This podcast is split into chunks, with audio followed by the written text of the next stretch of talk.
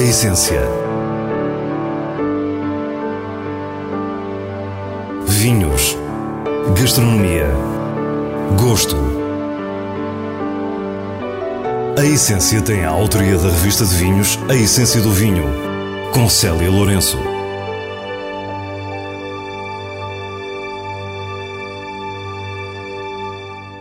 Boa noite.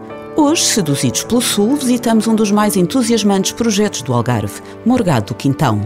Depois, em Santo Tirso, que conhecemos um dos tesouros do Mosteiro de São Bento Sinsverga, o seu artesanal e exclusivo licor. Para o final, temos ainda as sugestões da revista de vinhos. Fique para o que é realmente essencial. Podemos afirmar sem receios que o Morgado do Quintão integra uma nova vaga de vinhos do Algarve. Não é a primeira vez que aqui o trazemos, admirando a evolução, criatividade e bom gosto do projeto, numa propriedade fundada em Lagoa pelo primeiro Conde Silves, que continua nas mãos da mesma família. É Felipe Caldas de Vasconcelos que nos diz como começou a nova era do Morgado do Quintão. O projeto Morgado do Quintão cresce de um, de um desejo de de transformar uma propriedade que estava na família já há 300 anos e que, e que enfim, tinha vinhas uh, já muito debilitadas uh, e a vontade de ajudar a construir um, um território para os vinhos algravios, não é? Portanto, nós sentimos muito esta, esta, enfim, esta missão de contribuir para a região naquilo que, naquilo que fazemos. Um, trabalhamos com três castas também regionais e, portanto, isso alimenta um bocadinho também esta nossa vontade de representar o Algarve de alguma forma. Há uma ligação umbilical à arte, não só na imagem dos vinhos, como no diálogo cultural com artistas, promovendo programas de residências na propriedade.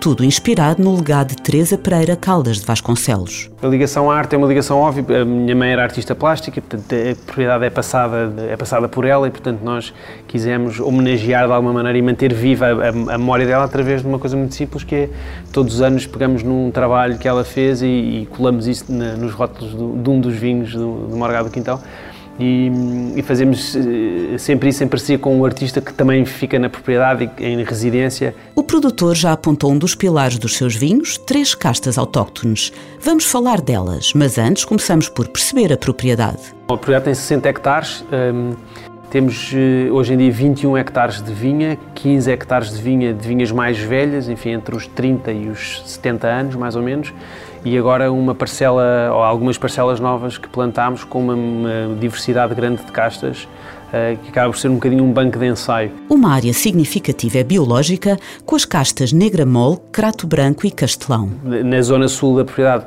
há claramente solos um, ehm, mais arenosos do que na parte norte, apesar de serem arenosos como um, como um todo. Estamos ali defendidos um bocadinho pelos, pelos ventos mais frios, porque temos Monchique ali muito, muito perto, estamos a 10 minutos do mar. Uh, e, portanto, até a zona mais sul da propriedade nós sentimos a presença desse, ou a, existência passada desse mar, uh, até na, na, na, própria cor da areia e nos, enfim, nos, nos, nos, fósseis e nos fragmentos que vamos encontrando. Acrescentemos o clima predominantemente mediterrâneo, quente, sem grandes amplitudes térmicas ao longo do ano e com pouca chuva, e obviamente o produtor, e teremos o cenário completo para um estilo. O perfil dos vinhos Morgado Quintão enfim, definem-se fundamentalmente pela, hum, pelas características das, das, nossas uvas e do, e do território, não é? do lugar onde, onde, estamos. Portanto, são altamente influenciados por isso e pela visão que eu partilho com a Joana de, de fazer vinhos com a menor intervenção possível. Um, usando muito poucos artifícios. Tentamos que sejam vinhos que sejam verdadeiros na expressão daquilo que é, que é aquele lugar. Temos a sorte de ter estas castas que nos permitem ser ainda mais uh, verdade, não é? Porque são castas que estão habituadas àquele lugar há muito tempo. E para nos falar destas três variedades de uva, junta-se a nós Joana Massanita, a enóloga da casa. No Algarve nós temos principalmente a casta que é autóctone do Algarve, que é a Negra Mole. Essa é a rainha da nossa região é a casta que nós temos, de certa forma, investido mais em diversificar, em mostrar o seu potencial. A companheira dessas castas temos apenas duas, que são o Castelão e o Crato, também conhecido como roupeiro no Alentejo, Síria, na zona da Bairrada e do Dão e Códega no Douro. Estamos a trabalhar com duas das castas mais antigas de Portugal, numa região dita nova, não é? Nova ao consumidor e ao crítico atual, mas muito antiga em termos de história de vinho. Diz-nos mesmo que estas vinhas são provavelmente as que têm o mais antigo registro com ligação a um produtor no sul do país. trabalhar com estas três castas é um, é um desafio e, um, e, uma descoberta, não é? Não só nós não temos historial de outros produtores acerca da negra mole e do crato no Algarve, não tão pouco do Castelão. E então, neste momento, já desenvolvemos um portfólio que vai com mais de 20 referências que trabalham só estas três castas. E então, eu acho que a enologia aqui é uma enologia que procura mostrar eh, as faces destas castas, de uma forma muito pouco interventiva, isso é transversal em qualquer vinho que eu toco, é tentar que a natureza e a própria casta façam o trabalho que tem que fazer. Fala-nos de uma ideia que adequa cada casta e mesmo cada parcela ao caminho que cada uma pede.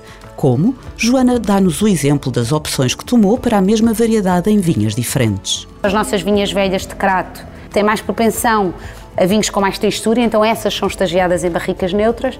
Já o crato novo que é mais salino e, e mais vê-se mesmo a origem das terras uh, de areia, está mais num branco de pureza. Portanto, a recuperar as talhas foi um dos desafios que o Felipe me colocou a recuperar as talhas. Claro que fomos buscar talhas antigas, talhas com mais de 150 anos. A ideia era tentar replicar esta questão do, dos brancos de talhas que também existem no Algarve, não é? Agora, já com alguns anos no mercado, pedimos a Felipe Caldas de Vasconcelos um possível balanço. Olha, eu, eu acho que este projeto é uma benção, uh, no sentido de, da forma como tem vindo a, a correr. Um, acho que somos muito sortudos e muito abençoados pela, pela, pela forma como o projeto tem vindo a crescer. Uh, acho que temos ainda imenso para fazer.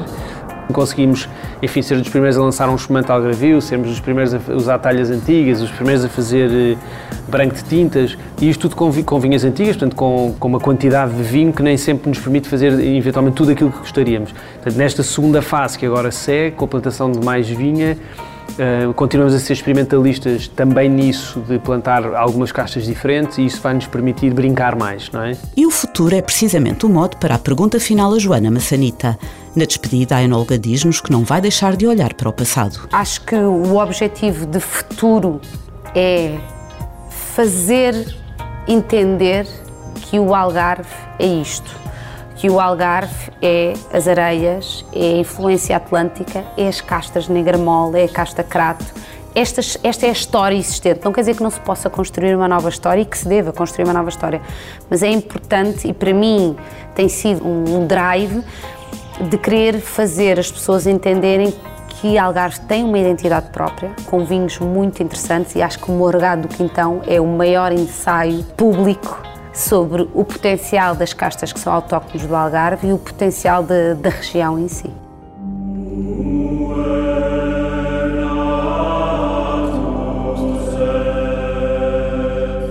Estamos na Vila de Roriz, em Santo Tirso, no Mosteiro de São Bento de Cisverga. No mundo inteiro apenas existem 11 bebidas monásticas e aqui produz-se uma delas. Somos recebidos por Dom Bernardino Costa, abade do mosteiro, que começa por nos falar desta ordem religiosa fundada em Itália. A história beneditina tem um passado longínquo, portanto, somos a primeira ordem religiosa, eh, fundados por São Bento no final do século V e princípio do século VI. E a partir dali, portanto, os mosteiros foram eh, povoando um bocadinho toda a Europa. E os beneditinos estão cá desde o tempo ainda do condado portucalense. Foi o conde Dom Henrique, quando recebeu o condado portucalense, que trouxe os beneditinos. E depois, com a expansão, com a conquista de terras eh, até ao sul, depois eh, o Dom Afonso Henriques eh, começou a trazer também os outros ramos dos beneditinos, que são os cistercienses, e cuja referência é precisamente o Mosteiro de Alcobaça. Depois das origens, Dom Bernardino Costa fala-nos então da história de Sinsverga. Infelizmente, o único mosteiro com uma comunidade beneditina uh, em exercício, isto é, porque realmente existiam outros ou existem outros mosteiros em, em, Portugal, que eram cerca de 22, mas que infelizmente depois da expulsão em 1834, tudo ficou na mão do Estado ou na mão de particulares e cada um desses mosteiros seguiu o seu destino. E até ao final do século XIX, os monges de Santo Tirso não tinham uma casa. Até que uma família nos doou este terreno, esta quinta, que, tem, que se chamava já Quinta de Sinsverga, e aqui depois a comunidade beneditina, a partir de 1892, então construiu e foi criando no fundo todo este edifício em que estamos, que é o Mosteiro de Sinsverga, no qual a comunidade uh, habita. Chegaram a ser 120 monges, hoje não ultrapassam as duas dezenas, e ao longo destes 130 anos foram se adaptando. Eh, vivemos um bocadinho ainda da agropecuária, temos vacaria, pocilga, aviário, eh, produzimos o vinho verde, já que temos, estamos numa quinta com 80 hectares, e também algumas oficinas que caracterizam a vida dos mosteiros e também o licor de Sinsverga que produzimos já desde 1935. Para nos explicar as origens do licor, o nosso anfitrião diz-nos que primeiro os mosteiros adaptam-se ao lugar e depois criam algo que os distinga. Se na Bélgica os monges têm cerveja, e na Alemanha e na Áustria, se em, em, em na França era o, o champanhe, em Espanha havia também o licor, Portanto, os monges beneditinos também criam, logo desde o início, alguma coisa que no fundo fosse a sua, a sua marca registada. E aí pensou-se então em produzir um licor. E para isso recorreram ao auxílio credenciado, com a ciência a dar uma ajuda à inspiração divina. Eh, com a ajuda de um engenheiro químico, engenheiro Botelho, em 1935 então começamos com uma fórmula que se mantém até hoje, depois a comunidade foi apurando e que depois, de uma vez estabilizada, mais ou menos 5, 6, 7 anos depois da, da, dessa tal criação da fórmula, produzimos até aos dias de hoje. Há uma série de etapas que devem ser cumpridas para chegar ao verdadeiro licor de Sinsverga. O processo é totalmente artesanal e anualmente são produzidos 4 mil litros. É um processo complicado e longo, meticuloso, diria Porquê? Porque nós começamos com uh, uma primeira destilação de, em, em, álcool a 96 graus e no qual nós inserimos, uh, fazemos a primeira uh, maceração, inserindo várias especiarias. Portanto, é sempre um licor de especiarias que o torna também único, o facto de, de usarmos 12 especiarias ao longo do processo. portanto, a fórmula Uh, propriamente dita, é as quantidades de cada especiaria que introduzimos. Essas quantidades são o verdadeiro segredo e não tantas especiarias, já que são divulgadas abertamente. Com particular incidência no açafrão, incluem coentros, cravinho, mirra aromática, noz moscada, cálamo ou canela daquele álcool no qual eh, estiveram a estagiar as especiarias depois é destilado e ali nós obtemos a chamada essência alcoólica. Depois vem então a segunda maceração. Essa essência alcoólica volta novamente aos garrafões iniciais e fazemos a segunda maceração. E agora trata-se de dar cor, sabor, corpo eh, e também, claro, com o caramelo, o açúcar, novamente açafrão, que lhe vai dar a cor, a baunilha, os coentros. Depois há ainda lugar a um estágio antes de ser engarrafado. O licor depois vai estagiar nas, nas pipas de carvalho, onde estagia cerca de, de, de, um ano, portanto, o mínimo um ano, e depois o tempo até ser uh, engarrafado e eventualmente vendido, como tem acontecido. As garrafas são uma pequena obra de arte e os rótulos são colocados um a um manualmente. O licor de Sinsverga é um trabalho monástico que resulta numa bebida única que vale a pena conhecer. No fundo, caracteriza uh, os monges portugueses o nosso trabalho e que é, no fundo, a nossa cara fora do mosteiro. Isto é, as pessoas conhecem-nos graças a este licor que nós produzimos. Passamos às sugestões do diretor da revista de vinhos, Nuno Pires, escolhidas nos selos altamente recomendado e boa compra da revista. Dona Sancha, em Cruzado 2020, é um vinho branco Suzão que materializa o lado mais austero da casta. Untuoso, com a energia do granito evidente, é claramente um branco de guarda e um vinho altamente recomendado. Caladeça 2019 é produzido no Alentejo pela BCH. É um tinta aromático de recorte clássico, conseguido a partir de um lote de tinta caiada, alfrocheiro e toriga nacional. Fruta madura e boca suave, que consegue aliar concentração e elegância.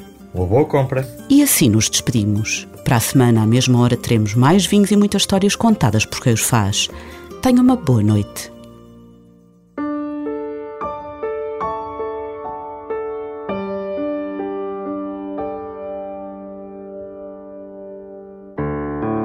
Essência. Vinhos. Gastronomia. Gosto. A Essência tem a autoria da revista de vinhos A Essência do Vinho, com Célia Lourenço.